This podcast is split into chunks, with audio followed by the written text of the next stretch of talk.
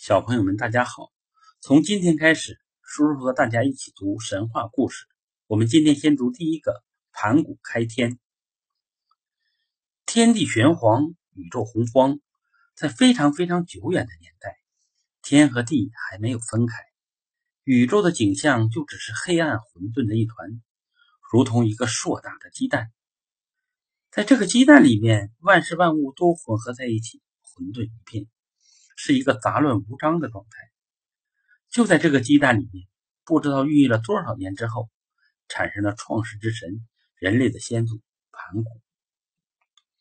他在这个大鸡蛋中孕育着、成长着、酣睡着，就这样一直睡了一万八千年。突然有一天，身体卷曲在鸡蛋里面的盘古忽然睡醒了。当他睁开眼睛时，发现周围一片漆黑，身处在一团一团黏糊混沌中，非常憋屈。他对自己所处的环境极其不满，不能忍受这与生俱来的黑暗、压抑和混沌的状态。他使出积攒了一万八千年的力量，挥臂挥舞，将束缚自己的鸡蛋壳上下一撑，只听见天崩地裂似的一声轰然巨响。如大鸡蛋一般的黑暗混沌突然破裂开来，然后更加令人头晕目眩的事情发生了：天地开始旋转起来，宇宙中所有轻盈而清澈的东西逐渐上升，慢慢汇聚在一起，变成了飘在天空中的云朵；那些沉重而浑浊的东西逐渐向下沉积，慢慢变成了广袤的大地。这个时候，盘古终于可以顶天立地。自由的舒展四肢，并且顺畅的呼吸了。放眼望去，一片豁达开朗、澄清透明。盘古心里十分舒畅。天高地远、辽阔空旷的新天地，使得盘古体会了前所未有的轻松愉快。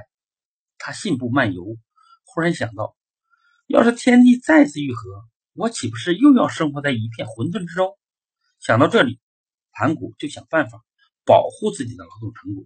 他站在地上，用手托着天，以防止二者再度融合在一起。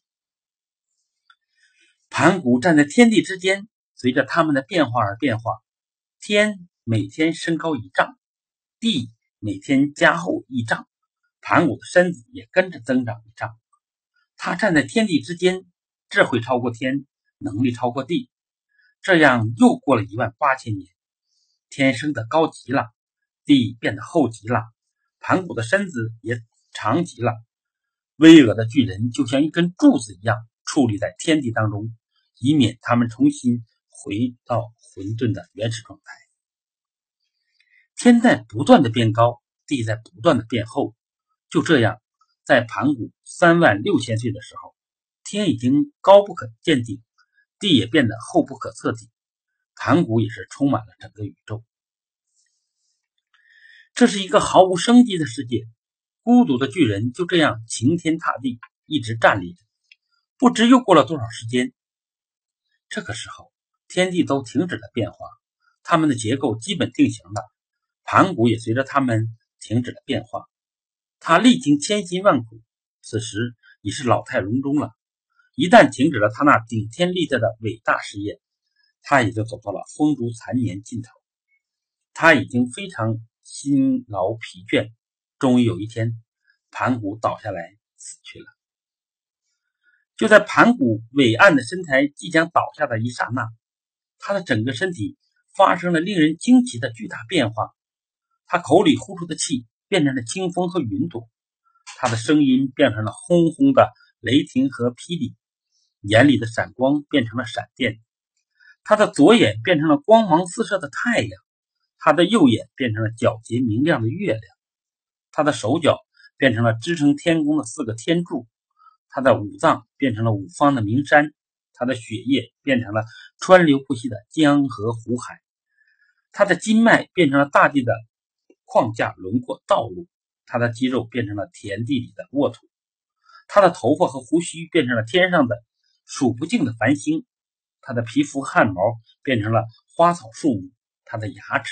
骨头、骨骼等等，都变成了闪光的金属、坚硬的石头、原亮的珍珠和温润的玉石，成为大地的宝藏。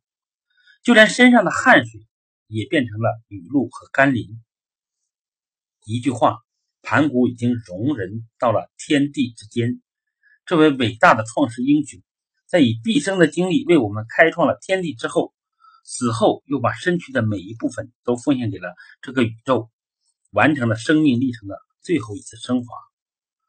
盘古以自己的天生神力和坚强意志开创了天地，又贡献了自己的一切，使这个新诞生的世界丰富而美丽。